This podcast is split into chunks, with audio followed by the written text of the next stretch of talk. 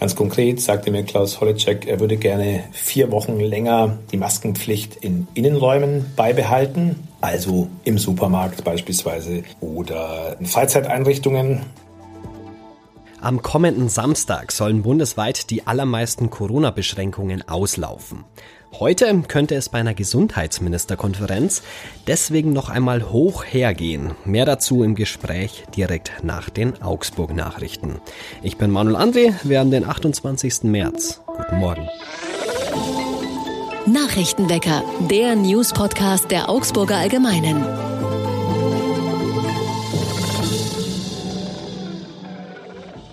Und zu Beginn wie immer erst einmal alle wichtigen Nachrichten aus Augsburg. Die Außengastro muss sich im Sommer den Moritzplatz mit einer Baustelle teilen. Die geplante Baustelle der Stadtwerke am Moritzplatz in den Sommerferien sorgt hinter den Kulissen für erhebliche Diskussionen zwischen Stadt, CSU-Fraktion, Gastronomen und Stadtwerken. Die Stadtwerke wollen in den Sommerferien die Gleise im Haltestellenbereich sowie in der Maximilianstraße auswechseln. Genauer genommen Richtung Rathausplatz bis zum Burger King und Richtung Ulrich bis zum Platz an der Einmündung Wintergasse. Dabei wird das holprige Kopfsteinpflaster gegen geschnittenes Pflaster ausgetauscht. Warum ausgerechnet in den Sommermonaten? Das liegt daran, dass massig Schülerinnen und Schüler von der Unterbrechung der Straßenbahnlinie betroffen wären. Für die Gastronomen in der Maximilianstraße wird das Außengeschäft im August und September während der Baustelle schwierig. Die Stadtwerke hatten zunächst geplant, die Außengastronomieflächen rund um den Merkurbrunnen komplett als Nebenfläche für die Baustelle zu nutzen, etwa um Fahrzeuge abzustellen oder Material kurz zu lagern. Damit wäre dort zwischen August und Oktober gar kein Geschäft möglich gewesen. Aus diesem Grund wurden die Stadtwerke gebeten, die Planungen zu ändern und die haben jetzt ein neues Konzept vorgelegt. Die Bewirtungsflächen sollen dann direkt zur Hauswand gerückt werden. Ein Streifen entlang der Baustelle soll gleichzeitig als Stellfläche für Baumaschinen und als Feuerwehrzufahrt fungieren. Allerdings ist das Konzept noch nicht abschließend mit allen Ämtern abgestimmt. Etwa 450 Radfahrerinnen und Radfahrer haben am Sonntag in Augsburg für Frieden, Klima und gegen Sexualisierung demonstriert. Eingebettet war die Aktion in einen dezentralen Aktionstag für Frieden und Klimagerechtigkeit. An diesem Tag fanden in ganz Deutschland verschiedene Events, Aktionen und Informationsveranstaltungen statt. Für die Fahrraddemo musste die Bundesstraße B17 rund eine Stunde gesperrt werden. Autofahrerinnen und Autofahrer wurden weitläufig umgeleitet, so die Polizei. Nach der Fahrraddemo kam es zuerst in der Karlstraße und dann am Rathausplatz noch zu einer spontanen Demo Demo gegen die Sexualisierung des weiblichen Körpers.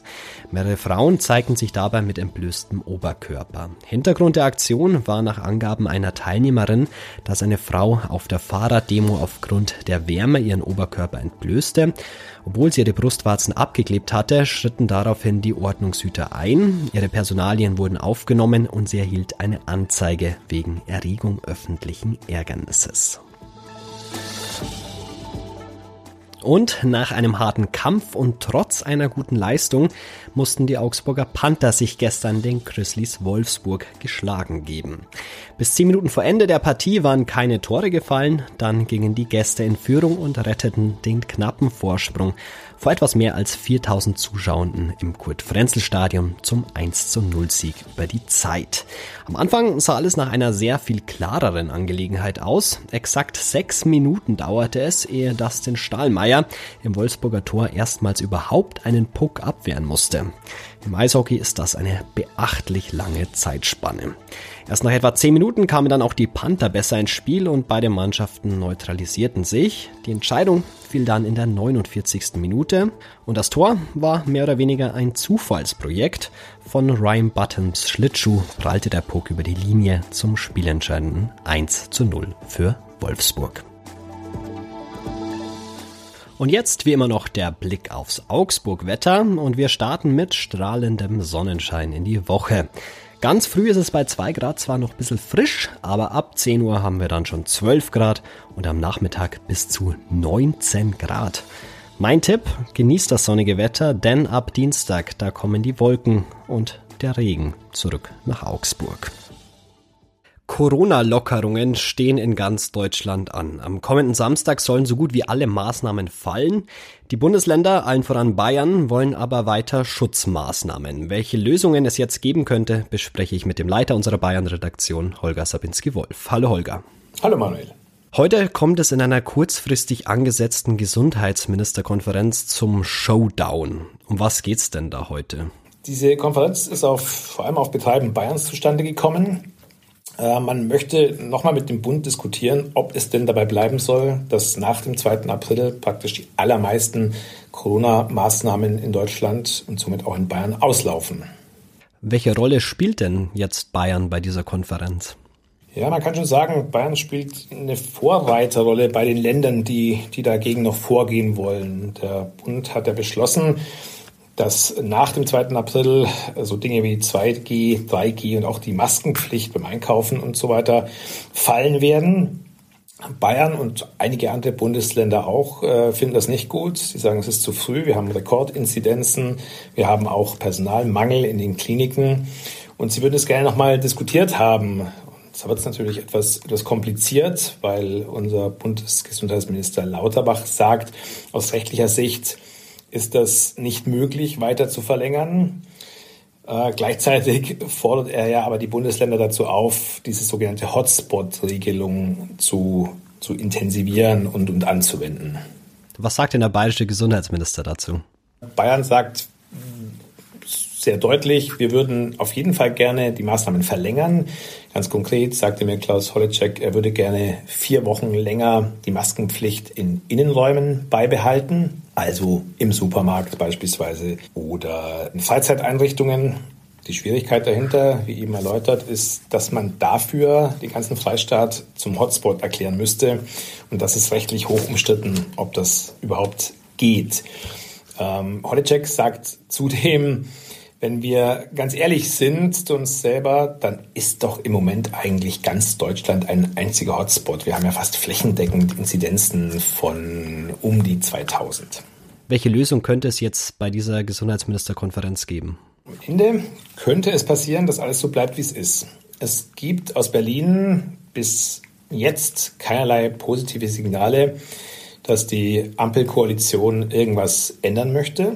Justizminister Buschmann von der FDP sagt ja auch, es, es, ist auch rechtlich nicht möglich, irgendwas zu ändern noch dann. Ist nun mal einfach jetzt der Fall eingetreten, wo eine Überlastung des Gesundheitssystems nicht mehr gegeben ist. Und dann wird der Druck auf die Bundesländer und damit auch auf Bayern sehr, sehr groß. Schon am Dienstag ist eine Kabinettssitzung in Bayern. Das ist dann die letzte vor dem automatischen Auslaufen der Maßnahmen. Und da müsste der Freistaat, da müsste die Staatsregierung im Prinzip dann irgendwas beschließen dazu, wie es weitergeht. Und ähm, wenn der Bund sich da nicht bewegt, dann wird es Bayern sehr, sehr schwer haben, da auf, auf Landesebene irgendwas zu ändern, weil, weil wie Holecek auch sagt, im Moment ist, ist diese Regelung zu schwammig und, und nicht rechtssicher genug. Wir können ja nicht einfach mal ausprobieren, äh, den ganzen Freistaat zum Hotspot zu erklären und dann kippt ein Gericht das vielleicht wenige Wochen darauf schon, dass das ist nicht vernünftig, das hält er für falsch. Ähm, also nach meiner Einschätzung ist die Wahrscheinlichkeit glaube ich, sehr hoch, dass es dazu kommt, dass, dass die heute diskutieren, dass aber die Bundesregierung bei ihrer Position bleiben wird und Bayern dann am Dienstag so ein bisschen unter Zugzwang steht, aber im Prinzip äh, ist es dem Freistaat, sind da die Hände gebunden. Heißt dann in der Konsequenz, ab Sonntag nächster Woche sind sämtliche Maßnahmen passé, bis auf wenige, Maskenpflicht in Nah- und Fernverkehr, in Kliniken, in Pflegeheimen, sowas. Aber ab Montag in einer Woche können wir möglicherweise im Supermarkt ohne Masken einkaufen, ganz konkret. Viele Corona-Maßnahmen werden also fallen. Alle Entscheidungen aus der Gesundheitsministerkonferenz heute gibt es auch aktuell bei uns auf der Seite nachzulesen. Kleiner Tipp, Push-Benachrichtigungen könnt ihr in unserer App aktivieren, dann seid ihr immer up to date. Stichwort up to date. Danke Holger für das Update. Sehr gerne. Und jetzt schauen wir noch über die Grenzen Bayerns und Augsburgs hinaus. Im Saarland ist gestern ein neuer Landtag gewählt worden. Mit einem haushohen Triumph hat die SPD den ersten Stimmungstest nach der Bundestagswahl eindrucksvoll bestanden. Spitzenkandidatin Anke Rehlinger wird wohl neue Ministerpräsidentin. Die Union hingegen verlor deutlich. Wegen des Kriegs in der Ukraine wird die Heizsaison in Kiew heute vorzeitig beendet. Wohnungen und Geschäftsgebäude sollen nicht mehr beheizt werden. Währenddessen haben Russland und die Ukraine angekündigt, in dieser Woche neue Friedensverhandlungen zu starten. And the Oscar goes to in der Nacht wurden in Los Angeles die Oscars vergeben. Bei Redaktionsschluss waren die Gewinnerinnen und Gewinner noch nicht alle klar, also schaut gerne auf augsburger-allgemeine.de vorbei. Dort seid ihr immer aktuell informiert. Und heute zum Abschluss noch eine Geschichte, wortwörtlich fürs Herz. Vielleicht erinnert ihr euch an eine Szene bei der vergangenen Europameisterschaft. Es geht ums Fußball. Im Spiel der Dänen gegen Finnland brach der Däne Christian Eriksen unvermittelt mit einem Herzstillstand zusammen. Rettungssanitäter kämpfen auf dem Spielfeld um sein Leben und schafften es tatsächlich, den Fußballer zu reanimieren. Langsam erholte er sich dann und am Samstag, da war es soweit, er gab sein Comeback für die Nationalmannschaft. 287 Tage nach seinem Herzstillstand. Und, was soll man dazu sagen, 114 Sekunden nach seiner Einwechslung machte er ein Tor für Dänemark. Dass seine Mannschaft mit 2 zu 4 gegen die Niederlande verlor, war dabei fast schon Nebensache. Dieses Comeback mit Blitztor war der emotionale Höhepunkt dieser Partie. Und mit dieser, ich muss sagen, wirklich schöne Nachricht startet gut in die Woche. Wir hören uns morgen wieder. Danke fürs Zuhören und danke an Holger Sabinski-Wolf für das Gespräch. Ich bin Manuel André.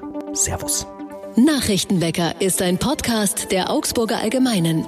Alles, was in Augsburg wichtig ist, findet ihr auch in den Show Notes und auf augsburger-allgemeine.de.